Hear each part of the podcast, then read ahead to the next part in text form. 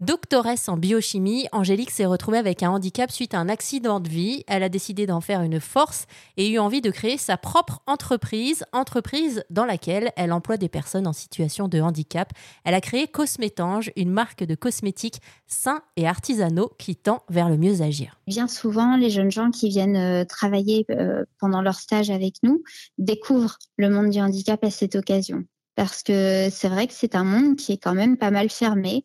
On a la culture des ESAT, on a la culture, euh, même en parlant d'entreprises adaptées, quand il y a 80% de personnes en situation de handicap, euh, c'est vrai que euh, cette inclusion, elle n'est pas si conséquente que ça. Puisque, alors je critique pas les entreprises adaptées, nous souhaitons devenir entreprises adaptées. Donc, il n'y a pas de souci par rapport à ça, mais ce que je voulais dire, c'est que démystifier le monde du handicap et le faire découvrir à d'autres personnes, ça peut être une expérience merveilleuse.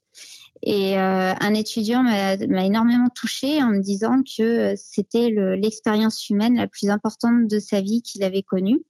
Donc bon, il, était jeune, hein, bien sûr, mais euh, mais c'est vrai que c'est extrêmement touchant parce que euh, on trouve des solutions.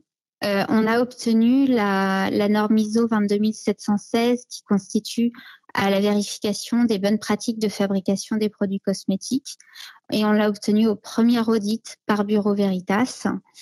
Euh, pourquoi? Parce qu'en fait, euh, nos protocoles et nos procédures étaient extrêmement bien décrits, étaient très bien détaillés avec des images, des photos, des pictogrammes euh, de façon à ce que ce soit lisible par tous les membres de l'équipe. Alors justement, vous parlez de vos collaborateurs.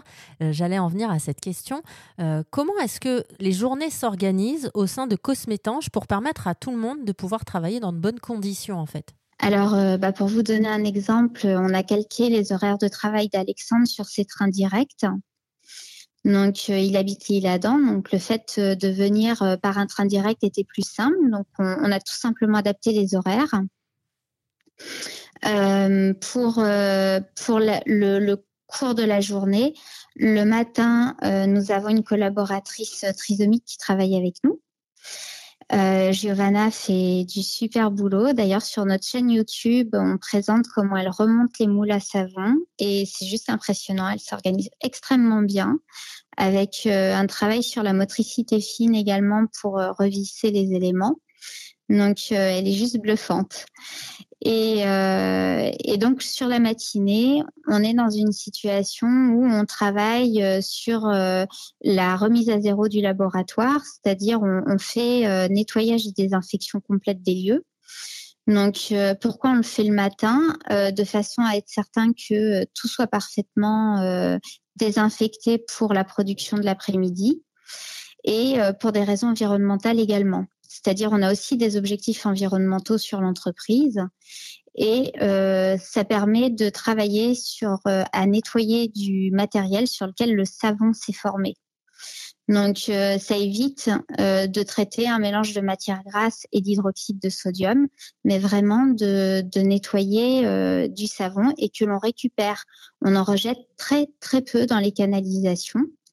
Donc, euh, les formulations ont été pensées de façon à être les plus biodégradables possibles, mais euh, on a aussi cette euh, préoccupation d'en rejeter le moins possible. Donc, tout ce qu'on récupère sur notre matériel de production, euh, en dépôt de, savon et réutilisé derrière pour nettoyer les sols. Merci à Angélique de chez Cosmétange. Cosmétange qui s'est retrouvée finaliste du challenge Cosmetech 40 startups qui ont répondu aux défis lancés en proposant des innovations capables de contribuer à une industrie cosmétique plus respectueuse de notre santé et de l'environnement.